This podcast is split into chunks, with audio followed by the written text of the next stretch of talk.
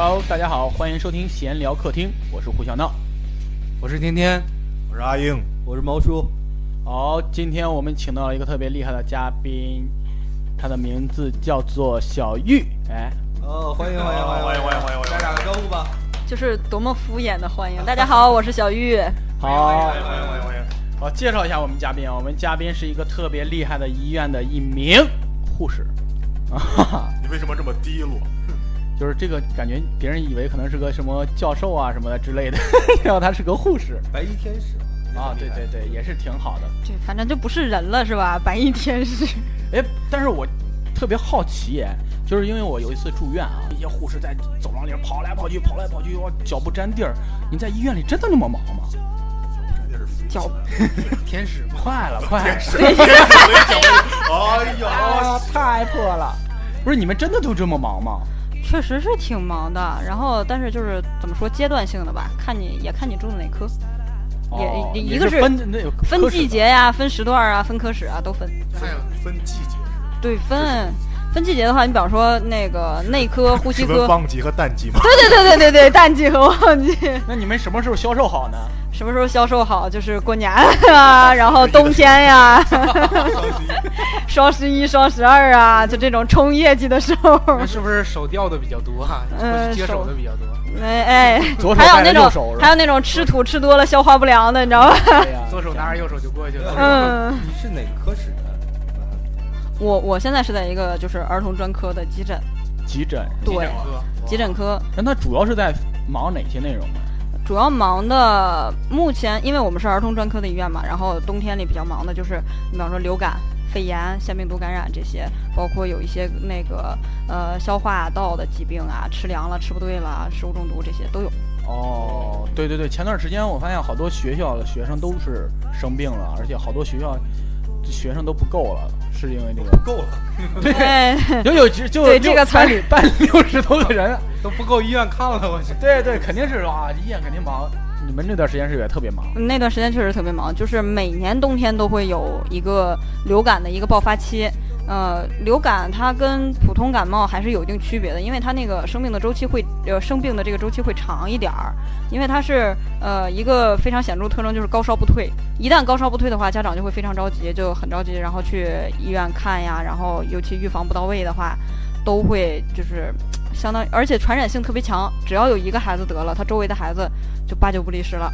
啊哦，所以就是特别够了，是吧？嗯，对，就是我们我们接待的病号里边说最夸张的有一个班，他本来大概五十来个人吧，最后去上课的只有十几个了，就最后直接停课了，就说干脆别上了，就这么几个人，没法儿没法儿上了已经。太狠了。嗯，开外 了对，官方吐槽最致命。然后，那你们过年是不是更忙了？因为我小时候，我我有一个发小，他们在我们村开个诊所。当然，小时候我们都一块玩儿，但是小时候那时候他还不用继承家业呢，他现在继承家业，他现在继承家业之后，然后我每每年过年我们都会在一块歇着嘛。现在我们都为了救活他，就去他诊所歇着，知道吗？每年过年我们在那儿就是年三十那天晚上在那儿待着，就能看到好多人过来，有什么喝酒喝吐的呀，我以为你觉得那儿有酒精，在那儿待着。自己勾兑一个。呃，那市里是不是也是这样的？呃，过年的话，急诊科呀，包括就是因因为我是在急诊嘛，急诊确实会比较忙一点儿，病房可能稍微闲一点儿。就病房住院的那些病人都想过个好年，但凡是我能挨得过，我过年都不在医院过。挨得过。对，只要我觉得我身体允许，在我在家过这个年，我都办出院，我就直接那个出院回家过年，哪怕我过了年，哎，过了初一初二的我再回来都行，都是这种的。但是急诊不一样，急诊一个是忙，但是呃，再一个就是特别乱，因为你没有办法预判你会接多少病人，哦，经常就是一到我就我毕业第一个。呃呃，我毕业赶上第一年过年的时候，就是年三十儿，就是在医院过的。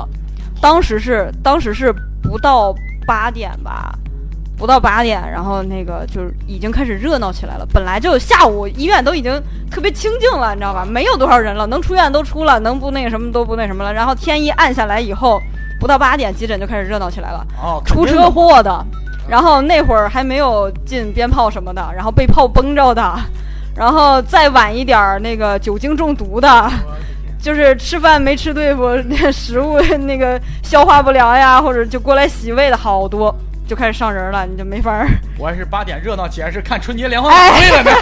没有空，这个没有空，急诊就特别热闹，你真是，然后就如而而且有那种就是稍微大一点的医院，你保不齐就能接到那种急诊的电话啊，哪哪儿高速上几个车连撞，然后做好接病人准备，咵一来就十来个。哦，那你们还负责出诊吗？呃，不出诊不出，有专专门的幺二零去接，接完以后他会各大医院分就近分，哦分完以后就接，对一个就就近分。他只要急诊室能容容纳，就是急救科他能容纳这些人的话，他就都接过来了。如果说容纳不了，你比方说省二省三离得近吧，是吧？省二送一批，省三送一批，就这样。是这样，那对现在马上过年了，那你过年能放假吗？我今年还好，我今年能放，差不多，嗯，年可以在家过了，好歹。是吗？就之之前往年几年都不会在家过吗？往年除了结婚的话会照顾一下，好歹让你在家就是跨个年，剩下的就是轮着排班，指不定哪天上，反正就是 你有啊遇到过那种就是你在家本来休息呢，然后给你又给你叫回去那种的吗？碰着过。这种没有招儿，尤其急诊这种的，嗯，急诊我们有一个要求，就是全员手机二十四小时必须开机。哦有什么事儿的话，你比方说临时时待命？对，随时待命。真要是突发什么事件，一个电话打过来，你你就直接那个奔医院就得了。好残酷啊！嗯，这个没办法，干的就是这个职业。那你们平常排班满吗？平常排班还行，平常排班我们是有一定规律的，但是如果你不干这一行的话，你就看着就很乱。但是我们是有，比方说几天一个夜班，有一个循环，都会有这样。哦，就是这个表只能你看懂是吧？也就是，也不是说只有我看懂，反正我们科的都能看懂。这这让我想到一段事儿，知道吗？就是你去医院呀，看完医生，医生给你写那个诊断书啊，那个字儿只有医生能看懂，你没发现了吗？哎，只有医生跟药房的能看懂，对其他人根本看不。懂那个东西。没有没有，这这个事儿已经近几年得到了很大的改善，电子病历系统启动了，哦哎，现在都是机打的了，无所谓。而且那个药房那边直接是接收上传过去，你过去刷卡什么都有了。就是反正也不让大家看了，对对对对对对，你就压根儿就看不着，哎，医生这边直接传到药房，他就拿着了。会给你打会给你打一种说法就是，医生们写病历上那个药，他写的并不是汉字，是是拉丁语，啊？嗯，写的是拉丁字母。就比如说我一个几个字母数，其实就是什么什么药。哦，就是药的代号是吗？对对呃，这个之前有，这个之前有，就是这个应该是很早之前了。最早那批医生，他们就是为了写得快，因为医生写病历需要写很多的，他就是写的必须非常详细，把你整个的情况都写写清楚。完了以后开药，药的剂量用多少都都得写上去。所以说，他也是为了提高一个看诊率，所以说他是有最开始有一个对照。有一个对照的那种翻译的一个小本儿来着，暗号 就就就类似于那种密码本儿一样的东西，它就确实就一个符号一个符号的那种的。但是我还算相对年轻一点儿，我我我到临床上已经没有，哎，对对对，已经没有这种事儿了，后来已经没有了。嗯走进了二十一世纪。嗯，那你排班这么满，工作这么忙，对你的生活有什么影响吗？对生活的影响就是，呃，怎么说？我现在也结婚了吧，然后嗯。老公怨言比较大一点吧，就觉得我在家什么都不干，完了以后在外边干的可累，尤其上班的时候干的比较多，然后他就觉得我在家跟在外不是一个人那种劲儿，然后觉得不顾家。好多人觉得娶护士挺好的，但是，哎，谁娶谁知道，你知道吗？毕竟你在外干是有工资的，回家干活没哎，工资。对，没有干劲儿，到家就想躺着，什么都不想干。真的，也也可能就是我比较懒的缘故。也可能是真的就是工作很忙才会。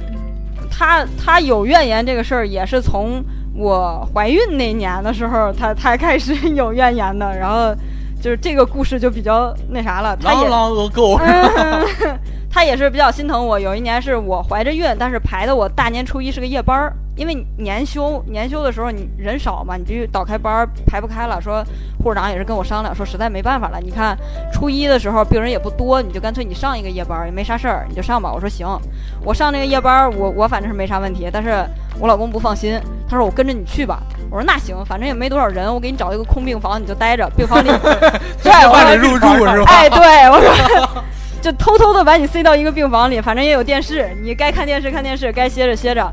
到时候那个就是呃，我我我值班，我干我的活儿，你在那儿，你你你该干嘛干嘛，你玩你的，你玩你的，我忙我的，是吧？结果他到了以后，我们值夜班的话，有的人老跟我说啊，你为啥不喜欢值夜班呀？是吧？值夜班多好，又有夜班费。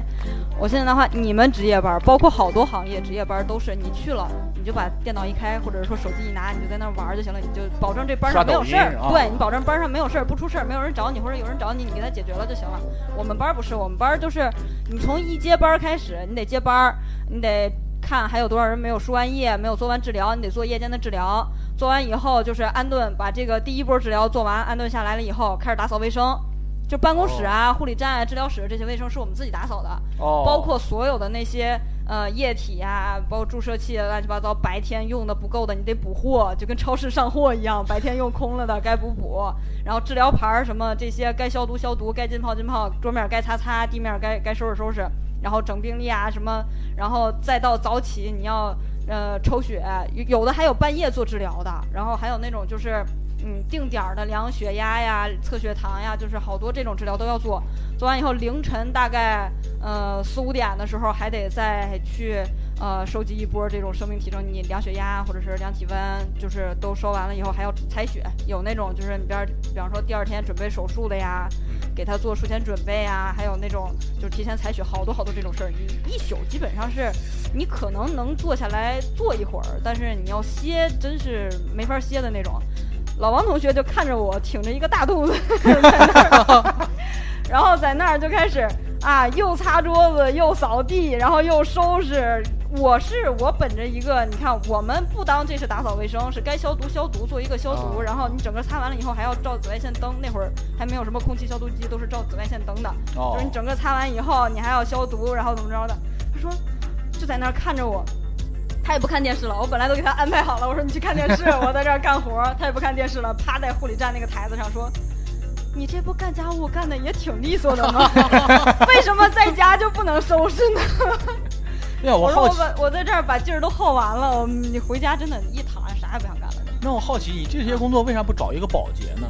保洁有，保洁他会日常也会去做清理清扫，但是他只是扫表面儿，就是以就是怎么说，我们护理这个工作特别杂，他是扫表，他他也擦桌子、扫地、收拾，包括有一些大医院，他换床单子呀或者换被罩这些东西都是护工啊、保洁啊去做这些事儿。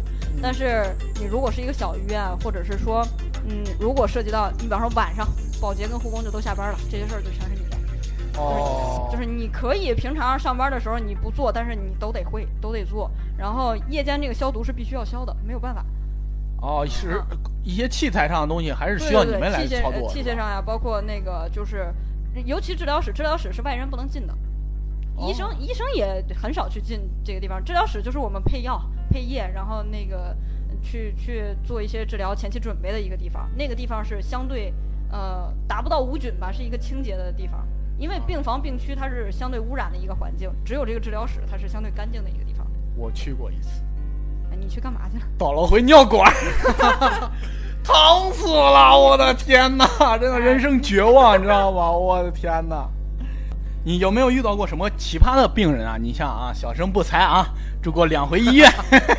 你就是那个奇葩的病人，是快了，快了，但是这个还可以，影响我了两回还可以。呃，咱俩住一块儿是吗？哎呀，我遇到过一个病人啊，特别有意思，就是我不知道你们观众有没有听众啊有没有接受过这个，就是我那时候是右膝十字韧带交叉，然后断了，断了，然后做了一个修复。这一听就是断断送职业生涯的一个病。对，原来我我的梦想是做一个篮球解说员，是吧？因此我高考测试都没有呃参加，哎呀，特别遗憾。那解说员用韧带吗？我舌头不抻就没事吗？我得参加体育测试啊，我得报哦考体育新闻系啊。行行行，然后，然后当时啊，因为这个东西你动完手术之后，因为你的腿是保持，它会打护具嘛，你的腿是保持一个姿态，就是伸直了。然后你那时候肌肉会僵硬，然后你得自己做那个拉伸，然后把肌肉回弯儿。你这腿当时是不能回弯儿，它是就是绷直的，它护具给你打直了。然后你自己会康复的时候是自己要回弯儿。然后我那时候就自己康复嘛，呃特别巧的是我旁边有一个病床也小孩儿比我小一点儿，他就是回了一点儿，他就是后期没有自己都没有努力康复，确实那个回边特别疼，然后但是他忍受不了，他就在那躺着，回家之后躺着，然后没有康复好，然后他就来这儿问医生怎么办，医生说这个你就自己慢慢往回咧呗，那也没有办法，然后人家人也是心疼孩子吧，可能是说哎呀不行，他先疼怎么着的，你能不能给他想想办法呀？然后特别逗，这个小孩儿去了趟手术室。然后医生就那么咔吧给他取了一下，知道吗？五千，五千就听了声响，你知道吗？然后给他推回病房，那孩子那哭的梨花带雨的，这哇哇哭，哎呀，不叫你妈开心。哎呀，反正小孩可惨。我说当时说这小孩太里个楞啊，真是五千块钱听了声响。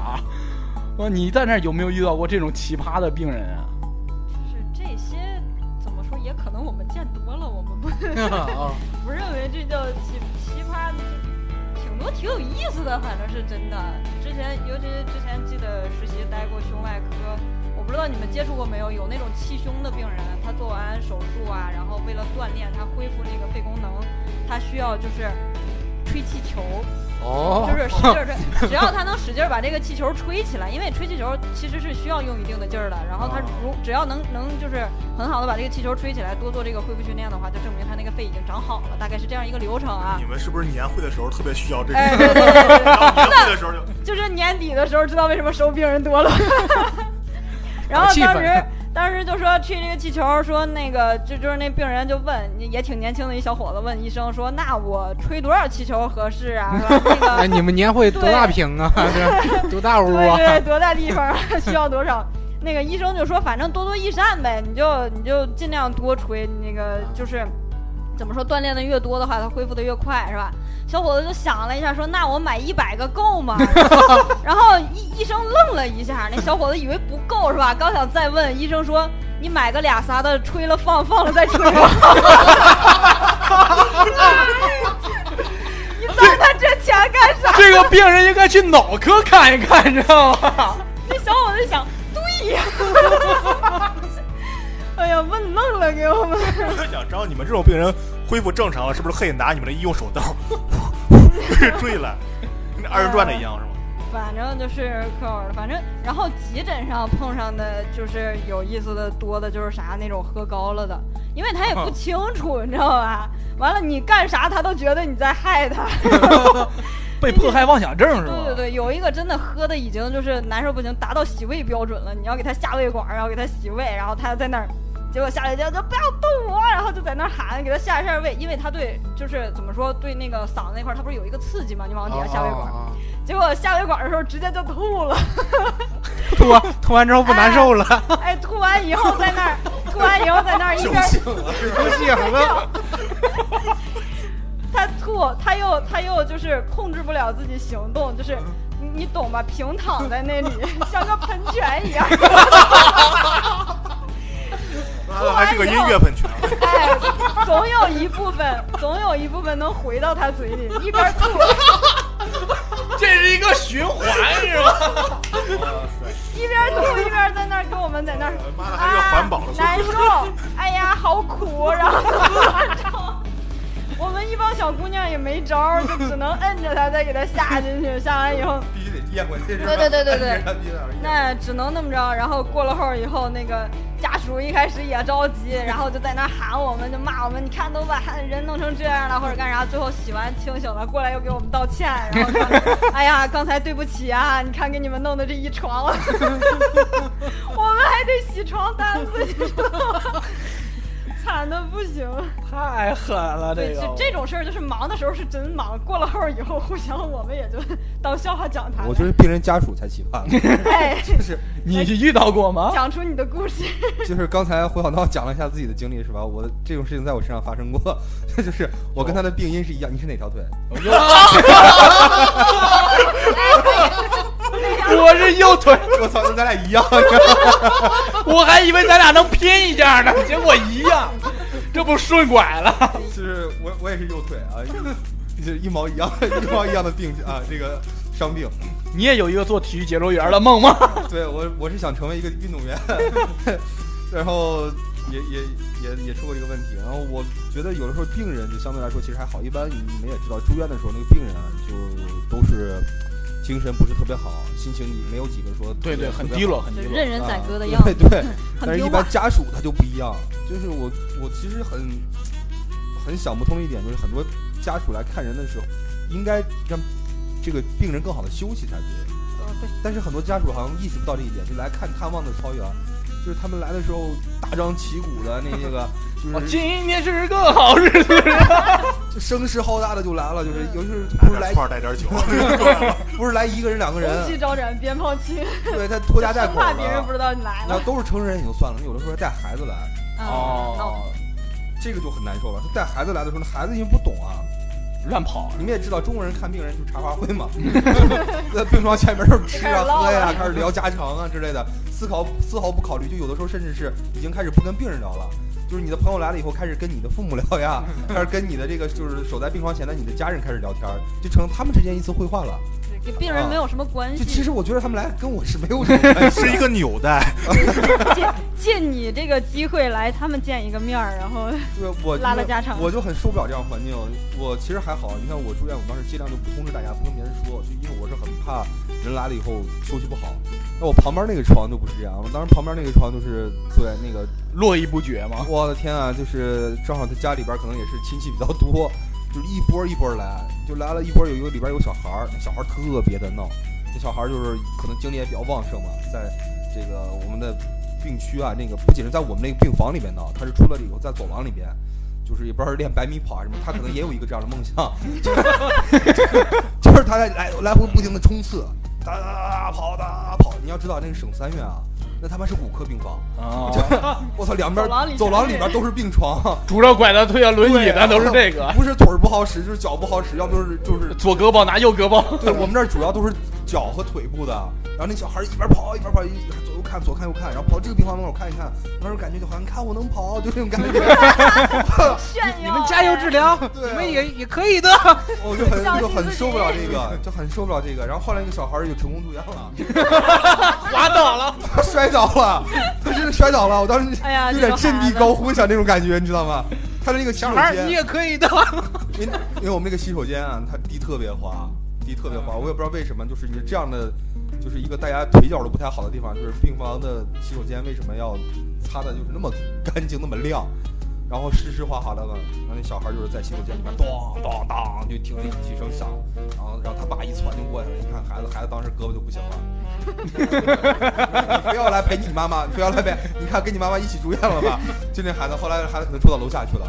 这就是这种事情让我让我就觉得我很接受不了，我觉得这才奇葩呢，这个确实。那你在那儿有别的家属给你们造成影响的吗？家属造成影响的，一般因为我现在就是呃儿科的急诊嘛，就是心疼孩子的多，哦而且有的他心疼孩子心疼不对地方，知道吧？然后你比方说你小孩儿打针，尤其那种两三岁啥也不懂的，然后就是我知道你肯定要扎我，对吧？你扎我，我能不闹吗？就就滋儿哇乱叫喊。你像这种的，正常你是心疼孩子，咱该摁摁结实喽。你要哦真摁不住他，那就不是一一针的事儿了。我要扎不上，肯定就不是一针的呃一一针的事儿了。但是有的家长他就分不清这个劲儿，啊，哦你干嘛这么使劲摁着我家孩子？那个那这能行啊？怎么怎么怎么着呀？就就就在那儿给你就就白话，然后，哎呀，就一个是心理压力特别大，再一个就是他如果舍不得摁的话，他又舍不得让我们给他摁。他要真舍的话，你就把孩子放这儿，你就出去，你看不了你就出去，对吧？我们给你摁着扎上了，怎怎么着都行，你该哭哭你的，咱给孩子治病为主，我们也理解，但是嗯，哎，就很难，很艰难。我建议以后啊，发明一种那种飞镖注射，傻逼小孩跑去吧，然后拿飞镖啊丢，然后给定那儿了，然后然后给他怼上了。你说打针这个事儿，我我特别怕的一件事情是什么？就是，呃，因为当时抽这个淤血嘛，当时抽这个淤血，哦，啊，然后就之前一直是一个一一直是一个医生过来给我抽，然后后来有一天就是换了一个医生来，医生我一看岁数还挺大，他很专业的样子，就是说，嗯啊、你这几天了？啊，恢复多久了？怎么怎么样？就是我，哎呀，换人了，因为一换人，有的时候你不知道他的手法对对对对，害怕。心里还是有点怕的，你知道吗？然后他一他一问完以后，当时还挺踏实，我说哎，看这样子是个比较有挺有经验的。挺有经验的一个医生。然后这个时候他就是准备好了很多东西什么之类的。然后这个时候他突然哎说：“你有针头呢？怎么没有针头呢？完了露怯了。我操！我当时一听这个，我当时就有点慌。他回来的时候，他因为平时用的那个，我忘了是那个，好像是是什么，我忘了是五十还是点五啊，是吧？那个规格的，那个多少号的？对对对小小针头吧。对。然后他拿了一个比那个，他拿了一个比那个大一号的，真的。然后我他说他他过来以后问了我一句话，说这个针头行吗？怎么还能选吗？这他问我，他说这个针头行吗？我操！我当时就慌了，我当时真的就慌了。嗯我说要不那天那个医生他会，然后他说啊，他已经实习结束走了，他说他那也是个实习医生，他说我是刚来的实习医生，他他说他说你是我第一个，他说你不用放你不用害怕，你不用放心你不。啊你不用害怕，他说这种东西我们老师。一回生二回熟嘛，这他说：“这种东西，我本来以为就不用害怕，我意思是说你们是不是在学校里边已经做过无数次这个实验了？他说你不用害怕，啊，这个事情我们老师都已经教过我很多次了。我 操，你看全是没有实操过全是理论知识啊！我的天，我我们老师都已经教过我，扎死你以后怎么办了？我我善后怎么处理都知道了。我那次给我疼坏了，真的疼坏了。哎呦哇塞！这这种事儿挺难的，真的。你不让这些实习生动手吧，他永远都学不会；你让他动吧，这扎扎谁谁知道。那你刚从实习生过来的时候，有没有那种拿自己啊练手啊，或者我记得看他们说护士经常会拿自己练手，是那么多病人了，干嘛要用自己？没有没有没有没有，拿 拿病人练手这个事儿，我们是真不敢。除非尤其实习的时候，你除非特别有把握的那种，要不然你就尤其我这种稍微胆儿胆儿小一点儿的，你让我扎我都不敢上。有的是老师就实习的时候，代教老师说这个可好了，你上去扎吧。可好了，可好了这个评判标准是怎么评判的呀？就是就是评这判看起来好欺负是是吧？血管情况，看他那个血管情况，尤其是那种喝高了的男的，哎，再次提醒一下，随便扎没有知觉是吧对，吧？反正他也没有什么反应，而且血尤尤其喝多了以后，你知道他那个血液流的比较血管比较充盈，而且那个那个血管就又粗又直，是吧？你就随便扎，你盲扎都能扎得上那种。我突我老师就就就让上了，但是哎，我不敢，就是不敢。你说这，我突然想起来，有一次我跟我跟长长哥吃饭，就是你们也都嗯认识，跟长哥吃饭，他不他也是护士嘛，嗯嗯然后吃着饭突然跟我说说，哇，你长了两根好血管，哎，这个真的就职业病了，你知道吧？甭管看谁，甭管看谁，大人孩子就是上到九十九，下到刚会走，就我不看，我不看他脸啥样，一见面先看手，看有几根能扎的，哇就这种状态。然后那个，呃，我那会儿练学校的时候，肯定就是同学互相扎，我们就是整个有那种实训课，老师都给把液体什么，就是拿空盐扎。空空的那种盐水里边什么药都不加的，就是扎一下，哦扎一下能扎上，确定走，没没有那什么就拔了，就是为了练手。那个就是在学校是这么练，然后出了学校以后，你又没法像我这种胆小，又没法就是拿拿病人 练的这种呢，就交一个男朋友，哎，哦哟，老王学学生有怨言是应该的，这个。就是你你可以去打听，只要是学护理的，包括护士有男朋友的那种，他如果是在他实习期或者是还没有学成的那个阶段交的男朋友，肯定都挨过扎，哎呦，就是肯定都挨过。老王同学现在这么胖，是不是扎浮肿了？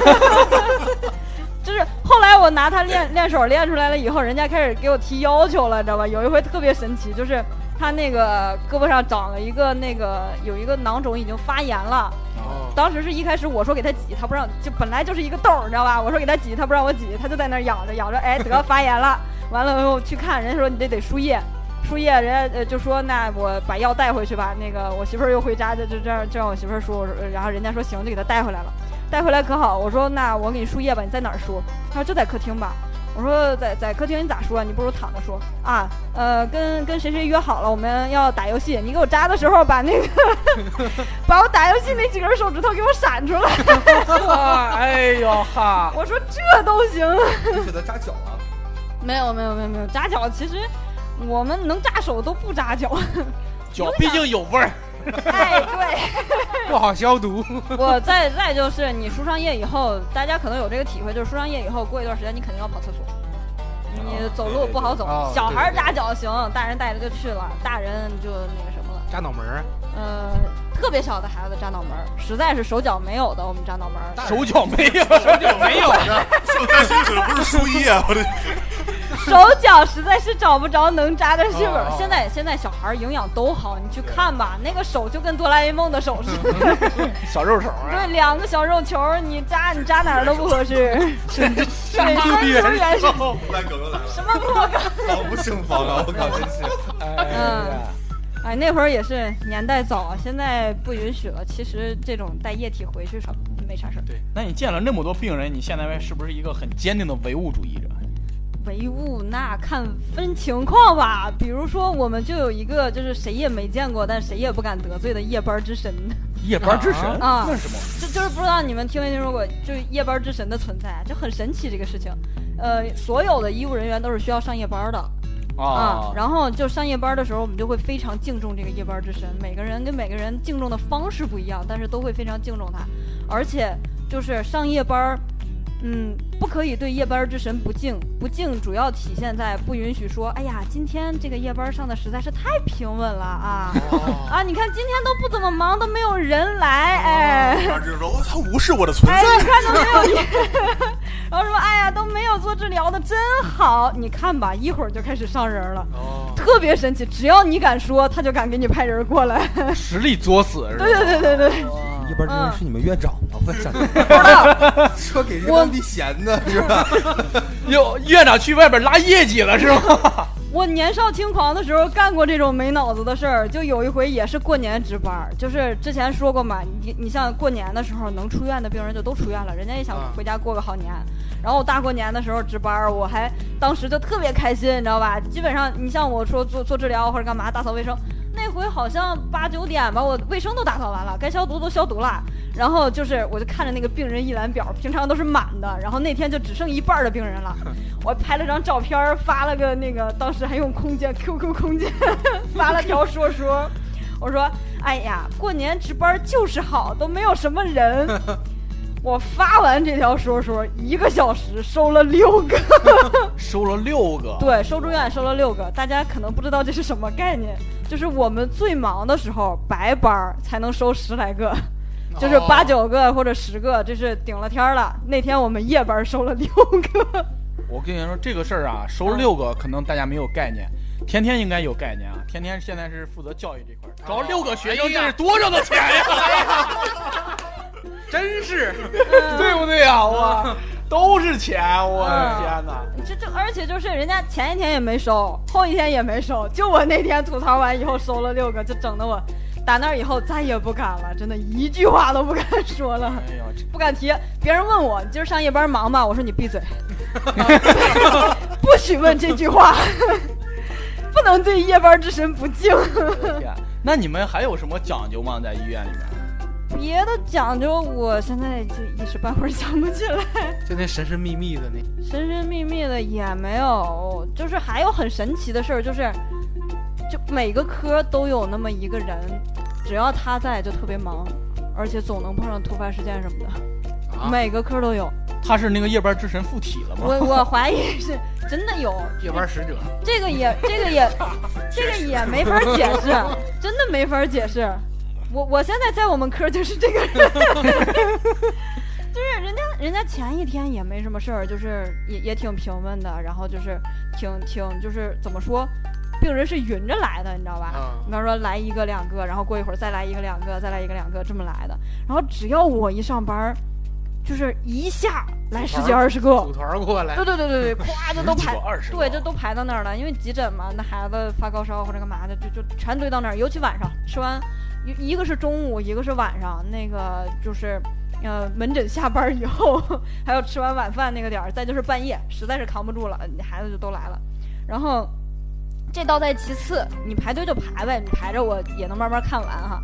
然后最最闹心的就是，我只要上班就有抢救的，抢救的，对，因为急诊都是大事儿呗他他也不是说大事儿，就是急的，就特别急的。这孩子就直接是抱着进来的，一一弄就啊，孩子抽啦，然后怎么着了？对，就高高热惊厥的那种。哦因因就是家长一般习惯就是说孩子就就抽啦，然后怎么怎么着了，就是烧的太高了，控制不住了，就直接翻白眼儿、吐沫儿，有的就是那种，有的憋的脸青紫，就直接体温就上来了，特别看着，反正那个情况看着特别唬人，能控制住，特别快，其实。它也就快的话几秒、十几秒也就过去了，也就没事儿了。它哪怕慢的话，也就几分钟，也就没事儿了，能控制下来。后续该查什么查什么，你看到底是神经的问题，还是说就是因为这个高热惊厥啊，也没啥事儿。但是人别人班上都碰不上，到我这儿很神奇，老赶上。现现在要给你们推荐一下啊，天天和猫叔都是搞教育的。他一出现，十十几个、二十几个都是儿童，而且很着急，是不是很符合你们报班的需求？你们是不是要把他吸纳成课程顾问？呃说说这种话特别，嗯，就是感觉跟医院不搭。反正他们都说我跟招财猫似的，我往那儿一坐就来人。啊，你们是不是要考虑吸纳一下他吧？可以考虑去做个招生 顾问。对啊，哎呀，然后我没办法，这种事儿就是又神奇又没法解释，然后还一点招都没有，没法真没法解释。那你们护士算不算是一个高危行业呢？因为我有一个朋友啊，他又这朋友又来了，对，哎呀，朋友太多了。我有朋友在五院，我不知道大家知不知道五院啊？五院是一个传染病传染病医院，武术学院，什武术么玩意学儿啊？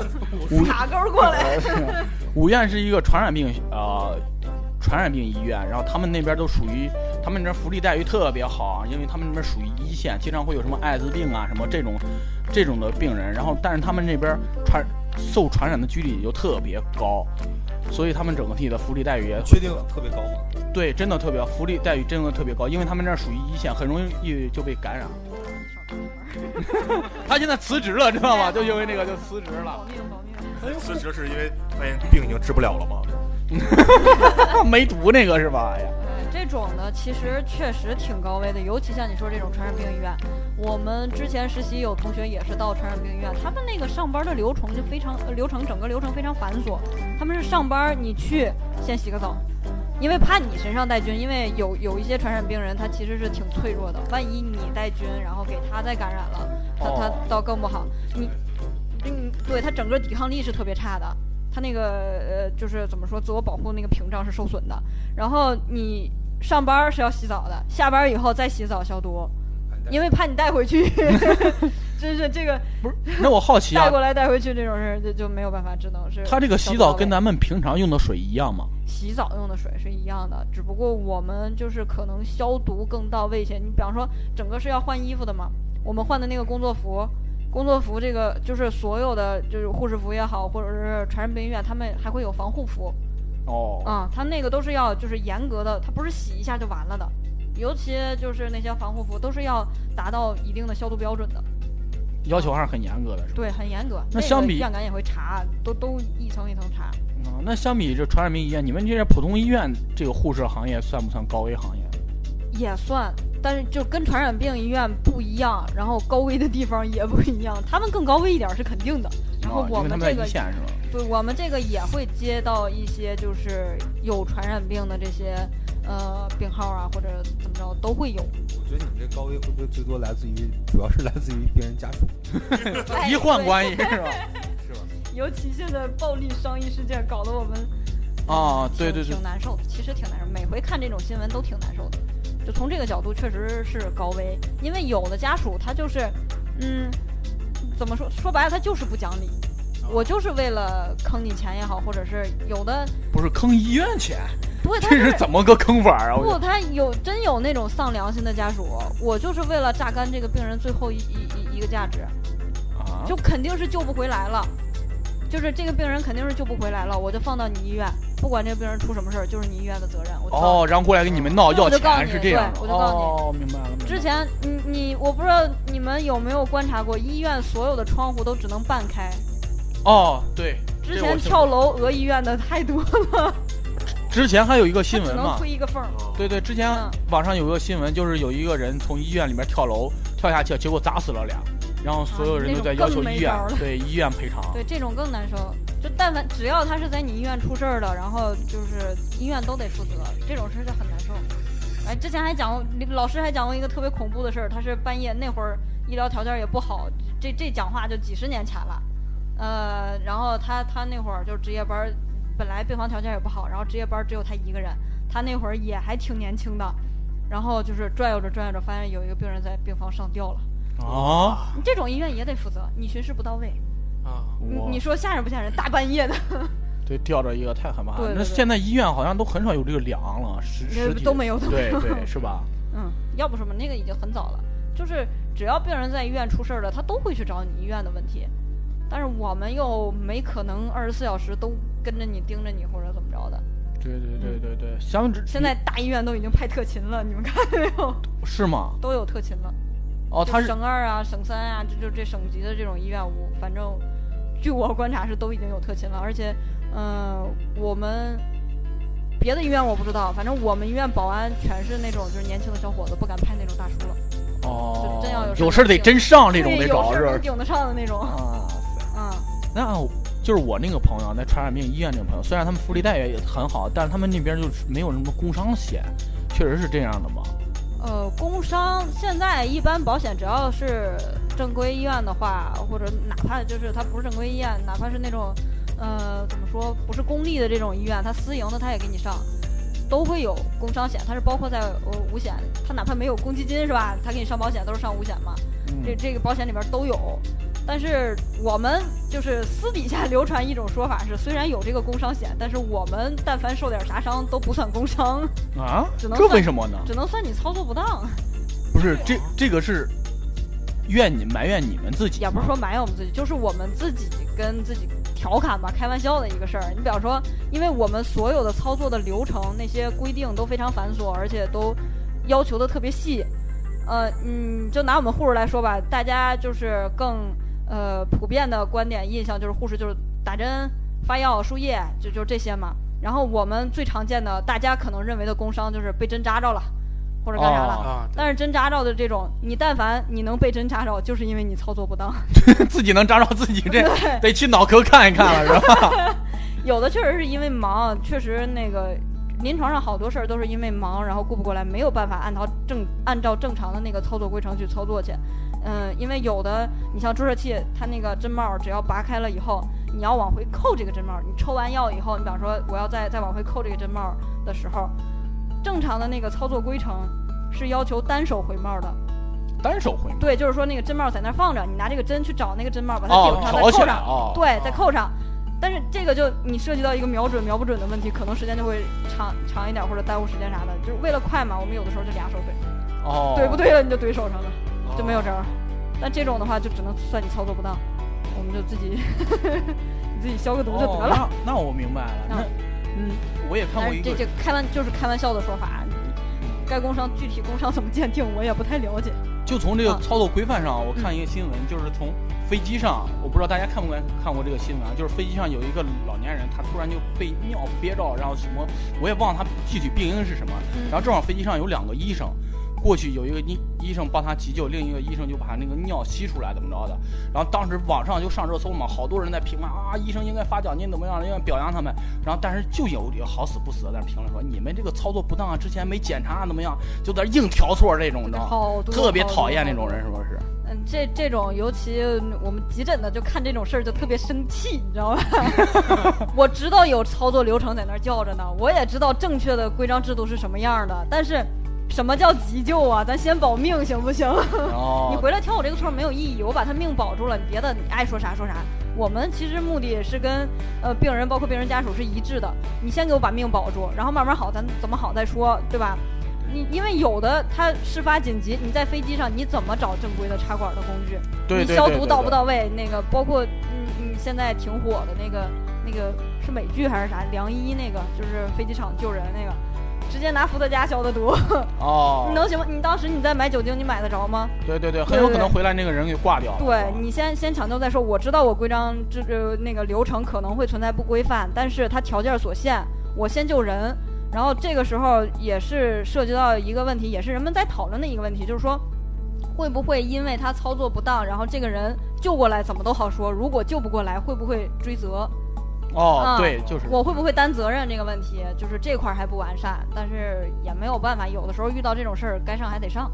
我们打学这个的时候，老师就说，嗯、嗯那个随身兜两副一次性手套，然后那个啥的，真你真碰上事儿以后，就是自打学这个以后，就是跟别人想法也都不一样了。道上，包括我现在碰上点儿什么事儿，比方说真的是道上你看有围观的，或者是真是出车祸磕着碰着，别人一般都是站旁边看，我第一反应是先给他怎么着消毒，怎么处理，我就先往往上凑那种劲儿，哦就，习惯了。医者父母心嘛，也不是医者，就是习惯了，就跟条件反射似的。看着以后，我先想怎么给他，怎么先处理一下，给他是可能不规范，但是我觉得你挑错，人家也有可能是好心，怕你担责任或者怎么着。有杠精确实存在，但是这个怎么完善，嗯，挺上头的。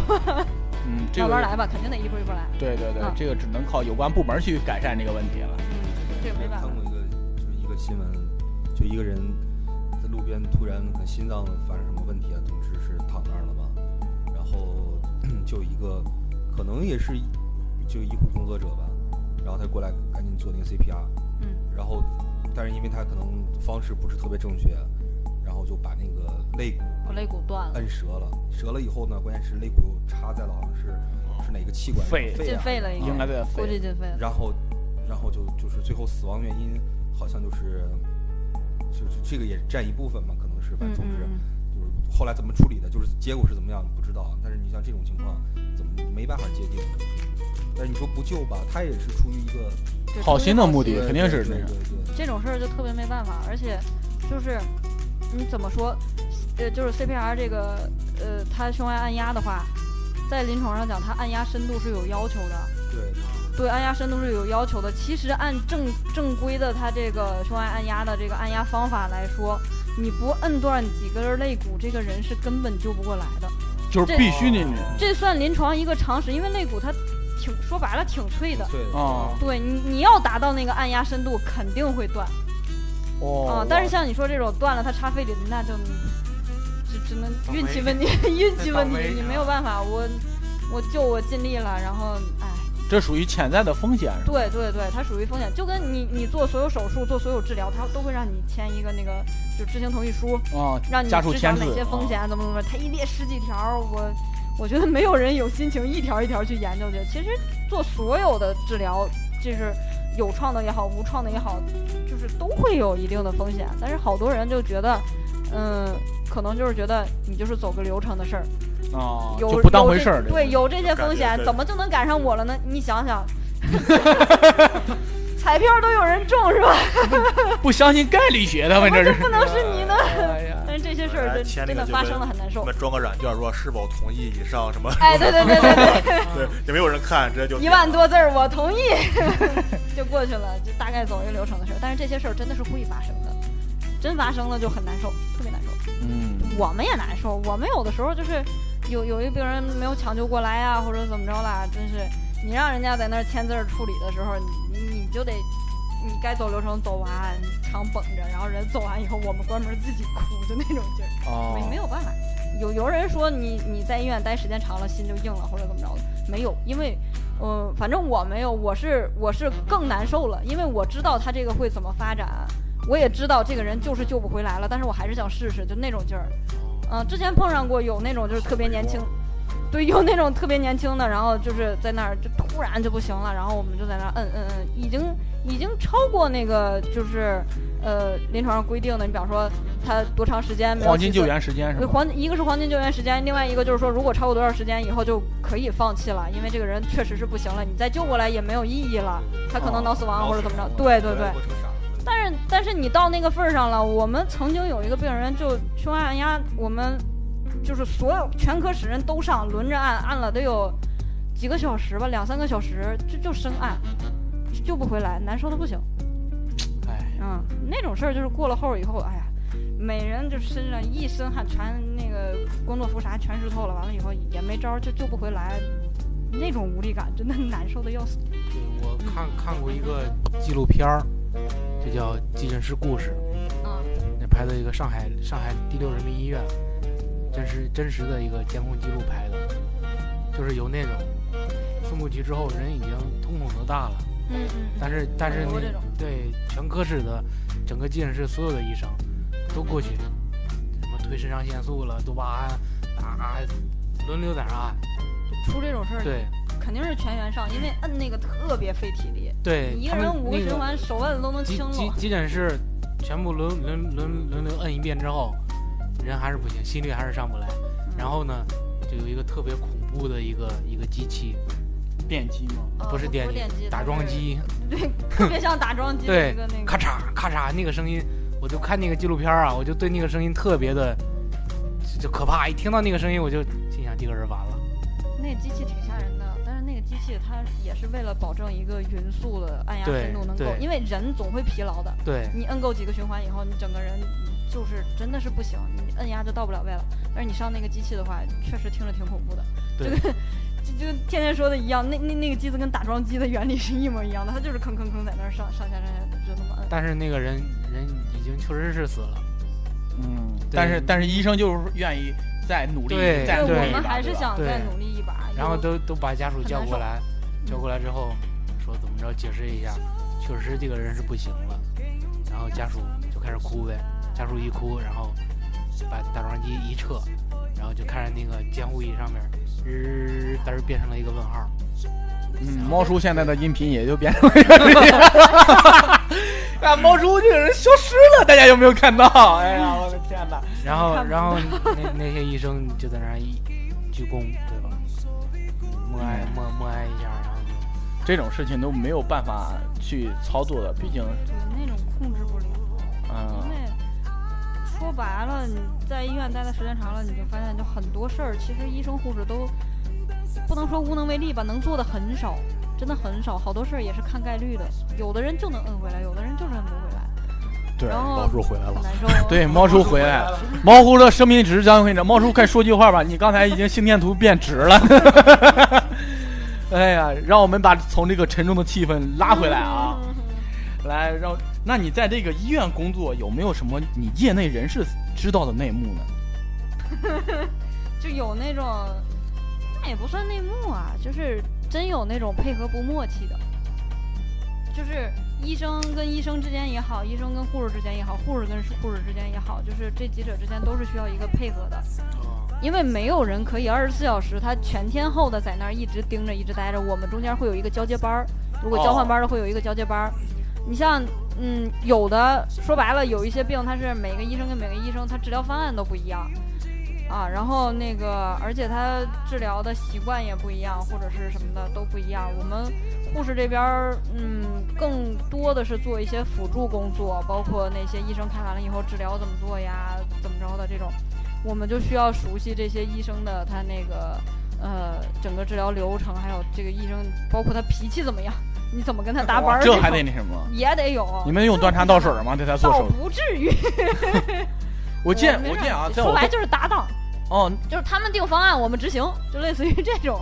但是我我看但是我们也要反馈，他们根据我们反馈的数据再调整治疗方案啊给给我动手术的时候，就专门有一个护士在旁边给他擦汗，就是喂。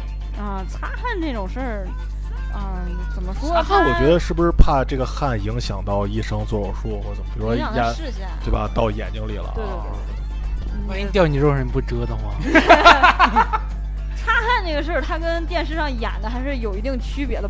第一，不可能那么频繁的擦汗；第二呢，他也嗯也也一般忙起来，他也没空叫护士给他擦。我常见一般也不出汗嘛，我手是不是特别冷吗有的时候会出特，别冷。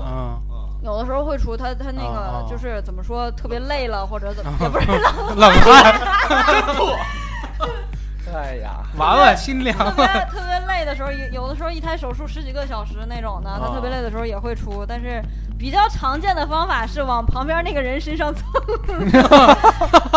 往那个就是。啊，就不知道人一进手术室这么矮，都在都在这样蹭来蹭去。对对对对，手手是有一个专门区域待着的，是不能出这一个呃清洁区，它是保证就是有无菌的话，对，保证手得是无菌的，然后但是它会有那样几个清洁的区域是可以互相蹭的，哦，原来是这样。嗯，真有蹭的，然后擦汗的那种，看情况吧，我很少见，我很少见有擦汗的，地器械什么肯定得有，但是擦汗的很很少。那你们在医院上会不会也存在误诊呢？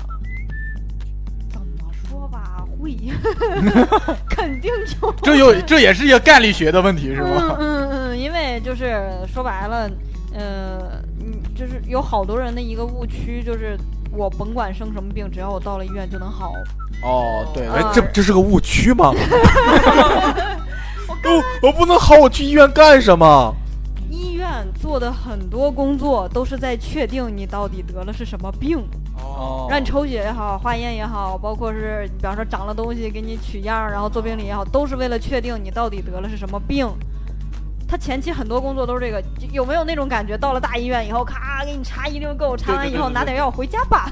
对 对对，对他前期就是在确定你，只要确定你得的是什么病，完了以后再给你对症治，嗯，再就是慢慢养着就好了。但是好多人，嗯，那个就是绝大多数人吧，反正我接触过的是啊，绝大多数人的概念就是我到了医院就是开始就是就就就已经开始治疗了。开始就诊是吧？对他不觉得我前期检查是为了确诊自己得什么病，尤其是，嗯、人们其实对于病的这个定义很很广泛，一弄就你怎么了？我感冒了。但是感冒分好多种，哦，啊、而且就是大众认知上就感冒就一种，是不是？对但是对对但是在你们细分还是有很多种。很多，嗯，包括他感冒根本怎么说，他有点偏中医的这个诊断。嗯，你看它到底是上呼吸道感染呀，还是肺炎啊，还是什么支气管肺炎啊？然后再细分是细菌性的感染呀、病毒性感染啊，乱七八糟的，它它会有很多非常细致的划分。具体的，它是在排查你到底是因为什么引起的你现在这个症状。好多人描述说我得了什么病或者怎么着了，其实不是，你描述的这些其实都是症状。尤其人们最常说的，我发烧了，发烧只是一个症状，好多病都可以引起发烧。你去医院检查也好，或者医生前期给你做的好多准备，都是在在查你到底是因为什么发的烧。啊，我查出来以后，我对症用药，你这个烧就可以下来了。有有好多人，现在好多人有一个误区，还是你到了医院以后，我我我发烧了，你给我打个退烧针吧，不存在退烧针这种东西，根本就。哦，退烧针说白了，它退特别快那种，基本都是激素，激素用多了也不好嘛。再就是，嗯，之前就是为了退烧快，很很很久之前呀、包括你去诊所打退烧针或者干嘛，好多都是用的激素，是退下来的快，但是你没有治病根儿。现在好多医院它就是，嗯、怎么说，人们也是对激素很很很不太好接受，很敏感。对，很敏感。然后包括好多人对抗生素都都很敏感，就我能不能不用头孢啊，或者怎么着呀？就就说这个是不是用时间长了都会产生耐药性啊，或者怎么着？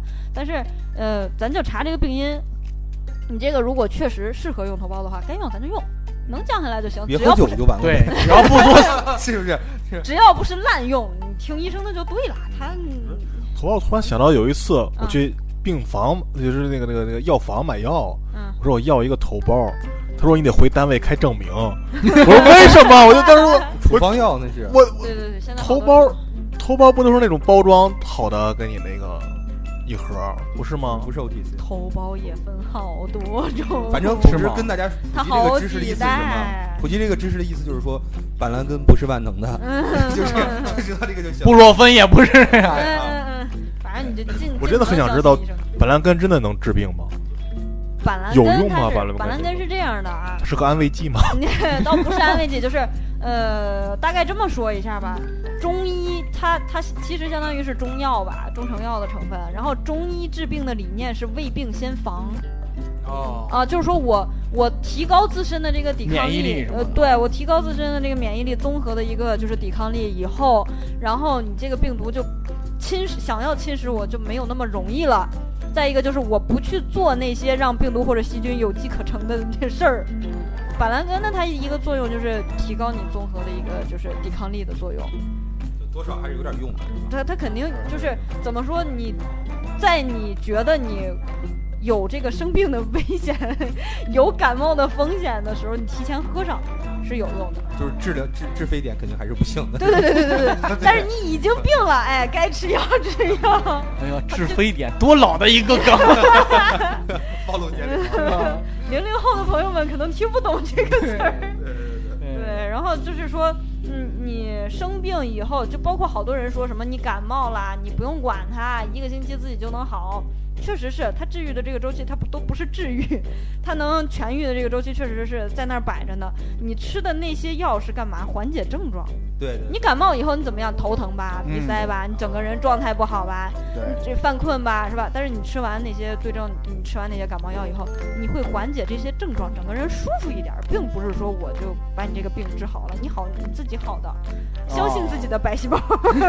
直播就更困了，反正是。有病还是得吃药。我前两天牙疼，呃不是牙疼，就牙是疼能忍牙牙牙龈牙龈上火上火长包肿了，嗯然后就张嘴都张不开，说话都不利索，叭叭叭叭这样说话，吃饭都受影响了。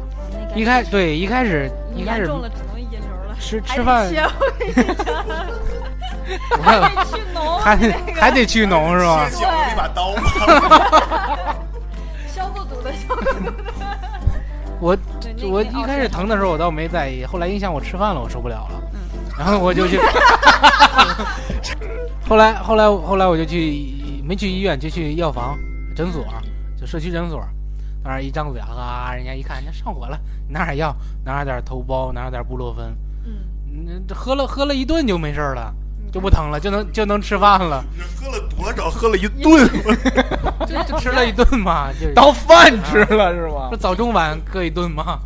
担心的应该不是牙疼，胃受不了，买点健胃消食片，你这需你看要。这这种事儿就又是上火，上火啊这个概念在就是西方医学里根本就没有这个概念。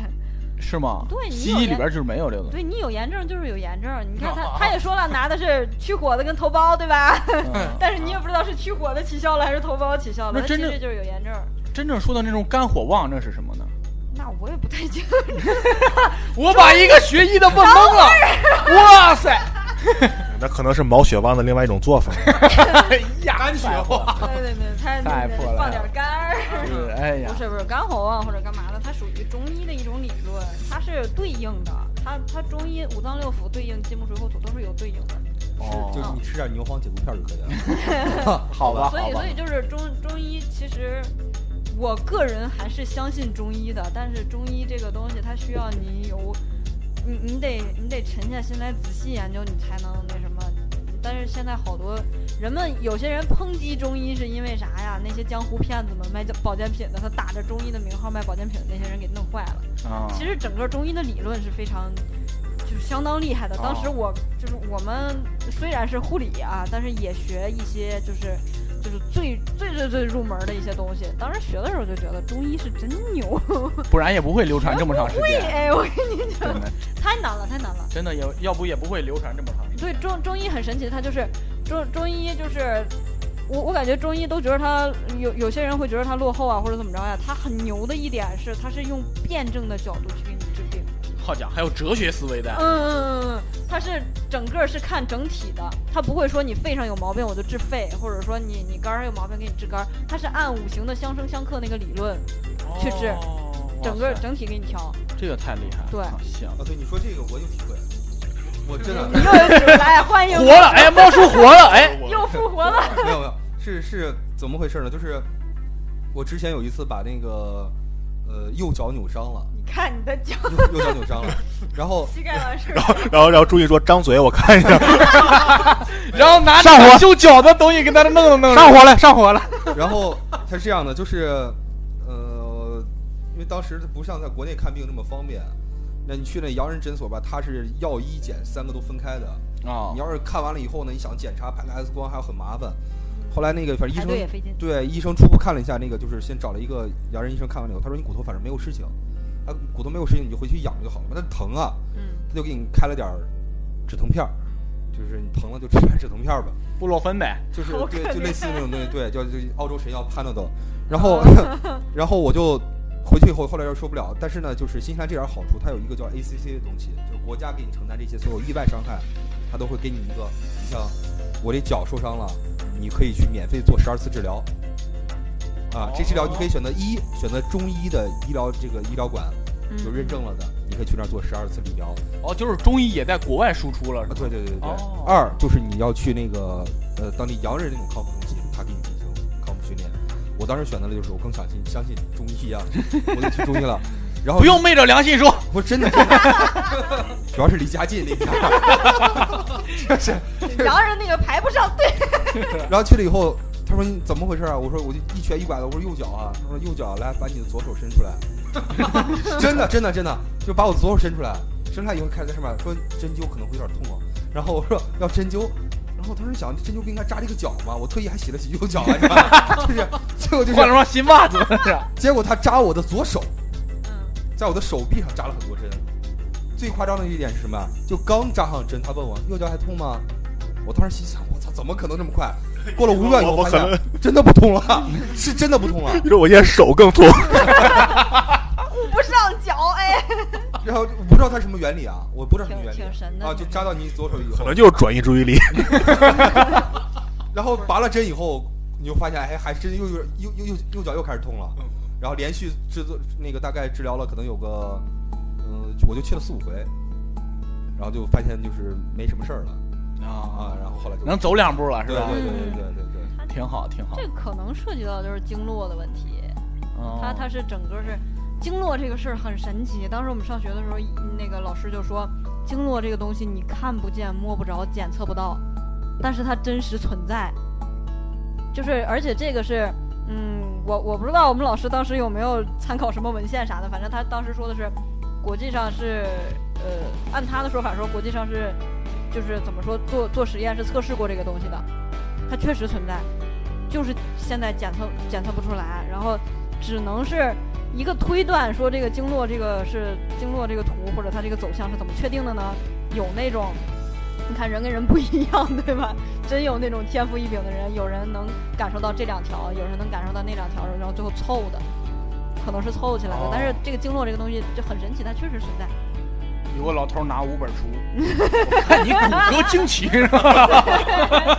对他可能那个实验好像就这可可能就类似于猫叔说的那种，你比方说我从你看我从哪个经络上就是扎针，然后你哪条有没有什么反应，就是你正常检测是检测不到的。你真要是做治疗或者干什么的话，它确实会出现，就相应的位置确实会出现反应。我感觉这个足疗馆里边更专业一点。对对对对对对对，正规的正规的足疗推拿，包括那些就针灸，现在很火艾灸，哪哪种足疗？我去过一个足疗馆，我进去说，我说我想。就是能做足疗吗？然后那个人说，他说多少钱的？他都懵了。第一眼就懵了啊，足疗？不是我说他妈这不大字写着足疗吗？他看我的眼神就好像你瞎，也没看见门口有粉灯吗？就那种感，对你看中医，你毁中医的还有另外一些对对对东西。对对对，听了这么多见解啊，感觉中医还是比较靠谱的，哎 希望大家也相信这个。正规的中医是非常靠谱的。对，那最靠谱老中医吧。嗯行，那最后小玉有没有对工作上有什么表达呀，或者希对患者或者有什么想表达，希望他们理解啊，或者沟通上的一些东西呢？工作的话，首先还是推荐大家就是呃找正规的医院，你找别去小粉灯的那种啊。对带小粉灯儿别去莆田系啊，哦莆田系这个事儿谁都头疼。对就是有一个非常简单的鉴别方法，网上也都公布过。就是你可以不放心的话，你可以先搜这个医院，从网上打它的全称。如果说他就直接哎弹对话框，然后有什么可以帮你啊，乱七八糟乱七八糟，就挂的特别多、特别热闹那种，那种百分之八九十都是莆田系。哎，哦，是这么就不要去。你一进他那个页面，哎，就跟那些政府机关的没人理你是吧？一百年没有更新过，啊 好不容易更新的都是他的那个学术论文啊，包括什么就是这个论坛那个峰会的更新的都是这些。那个政府机关的网站更新还挺频繁，然后政府一不是我我说的不是更新不频繁这个事儿，就是没人超理你这件事儿。哦 也没人看。对，你不是有有人看，有人看，有人看，就是没没人理你这件事儿。就是那个他那种大医院，包括综合性那种公立医院，很少说给你主动弹对话框问你怎么怎么着了啊，。没时间搭理你。他也会设定有一个那个，不知道最近两年有没有改善。反正之前我搜的时候真的是，就是你点进去以后，他呃那些公告栏上写的都是什么呃。就就这哪哪年度，然后设备选购公示，然后怎么怎么着，全是这种。这网站就是干这个的。你看，全是这些，然后上边也会有一些专家主任的介绍，但是他不会上赶着问你有什市么要咨询长到我院莅临指导，哎，对对对，然后哪哪个专家怎么着，我们那个有一个人家荣获什么省内一等奖，什么什么什么。我怎么感觉你也在那上过班儿啊？住过院，对，好好多这种的，这这种就看就看着就比较正规的，而且网页设计相对比较落后一点，没有那么多花里胡哨的东西，一块儿是一块儿的，这种就偏正规一些。再就是找熟人可以，但是你不要指望着熟人非得给你加个三儿或者干嘛的，他也加不进去。就包括我们自己人，我们自己人看病的话也是按流程，我们可能会利用职务便利挑一个人少的时候去。哦啊，就是你们会错开高峰期。对我们错开高峰期，有的时候就直接啥时候趁哎这个医生值班呢，然后你你比方说晚上值班呢，刚好我也值班 然后问一下他怎么着了，这种的可能会，但是你加塞儿这种事儿真的很难加。再就是嗯好多人的误解，就是不要觉得我在这个医院上班，我就谁都认识。哦我们除了本科室的，其他很难认识。我我对他的认识跟你在网页上查出来的认识差不了太多。都是开大会时候听过这名儿，哎，对对对对，可能就是年终表彰啊或者干嘛的时候扫扫见过一眼啊，知道这个是他。哦 别的我也说不上话啥的。再就是，嗯，大家就是呃，尤其那些家属着急啊，病人生病了，包括我们现在就是小孩儿小孩儿的这种家一个孩子来看病带五六个家长 是吧？那阵仗特别唬人，呃，都能理解。其实都能理解，你当时再着急，再给我们喊什么的，别动手就行。吵吵就行了，是吧？这这真那真的都能，这个不是开玩笑或者干嘛的。你说再难听，我们都都能理解。你着急嘛，无所谓，就是呃，不要咱咱疼孩子，或者说你心疼病人，咱疼对地方，不要影响我们治疗就行。你在旁边，呃，能不喊尽量别喊，这都都知道，都能看出来你着急，或者你关门你出去喊都行，无所谓。但是那那那一个是我们能理解，但是尽量不要影响我们治疗。嗯，啊医院还是禁止喧哗的，对我们也是需要一个尽可能安静的环境去给他那个去做专这些做做这些治疗什么的，包括我们也会还会跟他沟通一些问题，你比方说，嗯，之之前有没有，就尤其是你呃用用药的时候，别嫌我们问的多。真的别嫌我们问的多，就尤其用抗生素或者干嘛，我们都会问，一问就是问一套。之前输没输过头孢，然后有没有用过其他类的药，头孢类的药，然后有没有过敏史，除了那个头孢，有没有对什么其他吃的用的过敏的，是不是过敏体质，家里人有没有过敏的，这套都得问。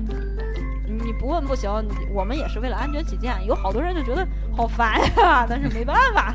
但是还还有就是那种，那比方说我们，呃，最多的也就是你比方说做治疗呀，或者是。呃，最多的还是换页、输液、换页的时候，每次换页我们都得问，来说一下你叫什么名字。我真不是记不住你啊，是人太多是吗？我我你人少的时候我也能记住，但是这也是我们的操作流程要求。对，有这个要求。必须反问，必须反问，就是我不能说你是叫什么什么什么吧，万一你玩手机你没听清，对吧？哦我也着急，或或者有同名同姓的那种啊，真哦碰上过，对对对就看她不看着她老公躺床，她也得问这话。啊，是啊，真真看着同真真有同名同姓的那种啊，包括怎么着的，就是尽量是，不不，尤其是我们现在都是问完以后，你你看你叫什么名字呀？然后家属再看一眼啊，是不是这几个字儿？有时候同音不同字儿嘛，然后那样的就是。就不要嫌我我们烦，配合一下就行。希望大家相互理解，对对对都是为了治疗。相互我我们也能理解。好，那分享这么多啊，希望大家还是相互理解，大家都是为了治病去了吧，是吧？大家最终的目的是希望把这个病治好，医生也一样的，对对我们对，也是想他们也是想把这个病治好，大家相互理解是吧？多沟多沟通这个事情多体。谅一下，就是医生、这个护士啊，包括还有病人，对。就是同房的病人。哈，傻逼小孩儿。啊！真的是，对对对，呃，就是沟沟通确实挺重要的，你只要不是质问我的那种语气，然后我也好好说。再一个就是，呃，人人们讲的一个就是段子也好，但这个确实也是事实啊。就是不要说觉得医生护士冷漠呀，或者怎么着了，你们也理解一下我们，我们同样的话一天说几百遍，是真的没有办法每一遍都面带微笑跟你说。再一个就是你把心态放轻松啊，我越不在乎你，证明你病越轻。我越有道理，有道理。我越供着你，我越供着你，尤其那种主任一天都来看你三趟的那种，你小心哎。哎，那个就是想吃点什么就吃点什么，哎，学到了吧？钱不行留着吧，别吃。哎呀，这马上要过年了啊！过年是一个高发的，像你也说是一个高发的。那过年大家有什么需要注意的吗？你需要给大家有点什么建议吗？过年注意的就，嗯，别喝酒 是吧？少喝少吃，是吧？喝酒不开车，开车不喝酒。哎，对，呃，行车不规范，亲人两行泪，真是过年出车祸真挺多的，着急回家的那种。错，开开车千万小心。然后再就是吃的时候，嗯，这些年应该也好多了，人们平常能能吃也对对对。就是想吃个啥也都能吃着了。之前真是就胡吃海塞的，到时候消化不良啊，乱七八糟的，就小心吧，还是营养均衡一点。嗯，多吃水果嘛。水果这而而且水果这种东西，就是也不要说就是吃个稀罕或者干嘛的，最好是能吃。这个也涉及到中医一个理论，就是最好是吃应季的，就是当季有的这种水果，而且是当地的。哦，热带水果最好还是少吃，它糖分太高，有的是糖分太高，或者是怎么着，尽尽量是石家庄能吃到苹果啊、梨呀、西瓜都少吃，真的。冬小麦，那哎，东小麦算水果。羊吃的那是。嗯，哎呀，好，又学到一点啊！真的特别感谢小玉今天做客我们闲聊客厅，给我们分享了这么多有趣的故事，还给我给我们进行一些科普。希望各位听众啊，有能从这个节目里面收获到什么？可能什么也收获不到，图一乐呵吧。得了。好，再次感谢小玉来做客我们闲聊客厅，感谢感谢感谢谢。好，本期节目到此结束了，谢谢大家，拜拜拜拜拜。